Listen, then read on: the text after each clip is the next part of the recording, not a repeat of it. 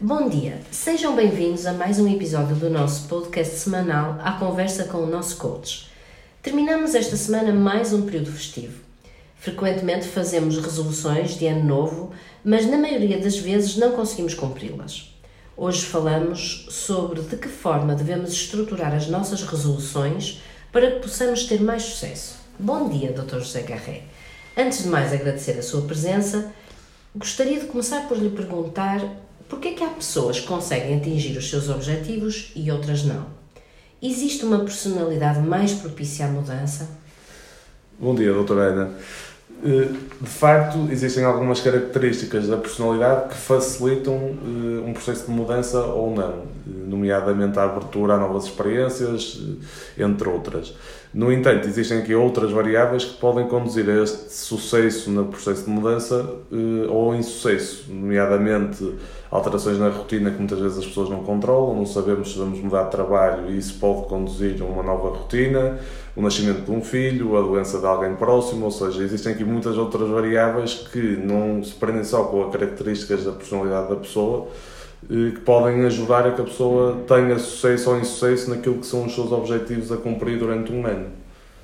Eh, sim, de facto existem muitas variáveis que contribuem para o sucesso ou insucesso num processo de mudança. Seria muito redutor se fosse apenas uma questão de personalidade.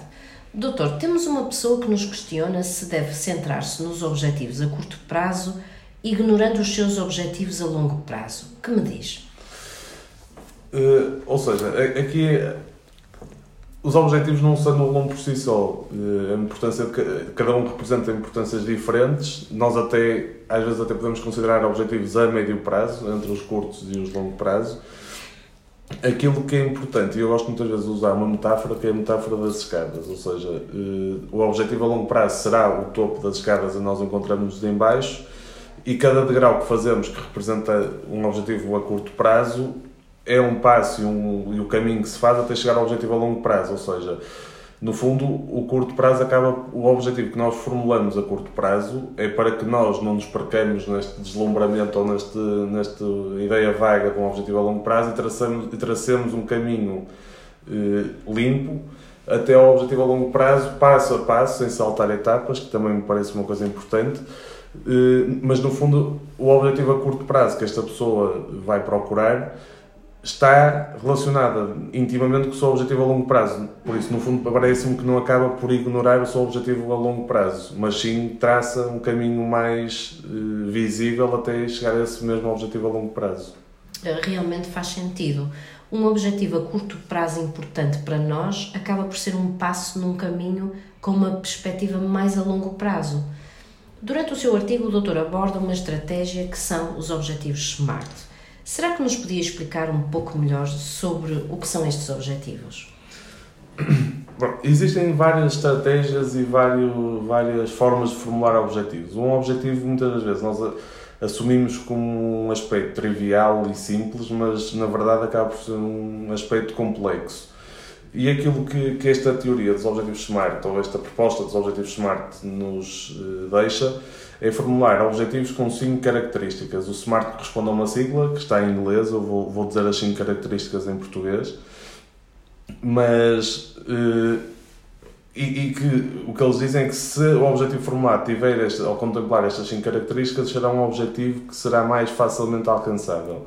O ACE corresponde a específico, ou seja, deve ser uma coisa específica, não deve ser uma coisa muito vaga. Ou seja, dando um exemplo, quero ser boa pessoa, mas a boa pessoa é muito vaga. Quero ser boa pessoa de que forma? Ser o mais específico possível. Uh, idealmente mensurável, ou seja, uh, medível, que eu consiga ter uma, uma medida para conseguir uh, saber em que ponto é que estou. Deve ser realista ou seja, não pôr um, um objetivo que seja irreal, e aqui também depois entramos num campo diferente, que são a questão das expectativas das pessoas e as atribuições causais que fazemos aos nossos sucessos e insucessos. Depois há aqui uma, uma, uma, uma característica que é difícil traduzir para português, mas no fundo é.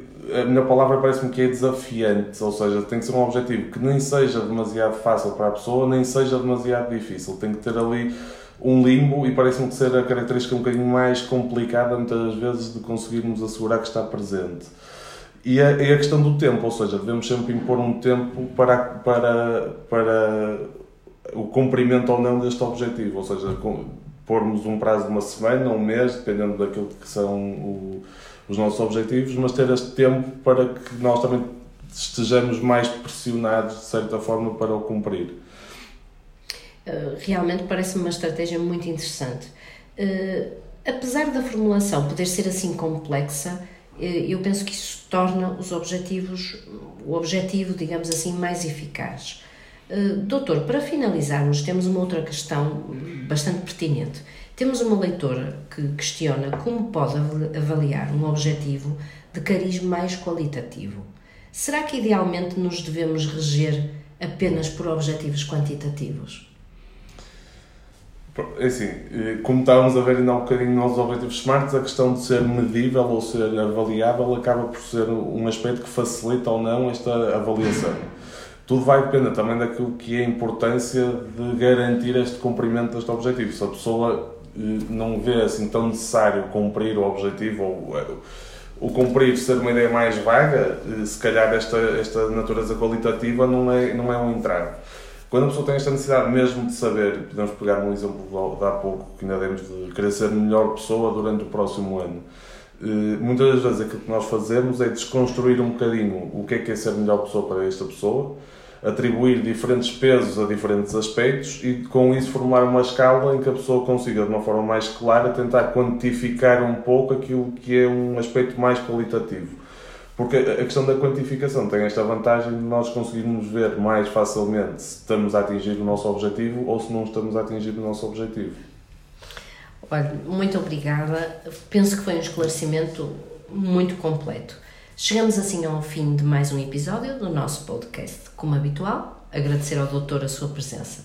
Quanto a si, desejo-lhe um ótimo fim de semana e fique atento às nossas novidades durante a próxima semana.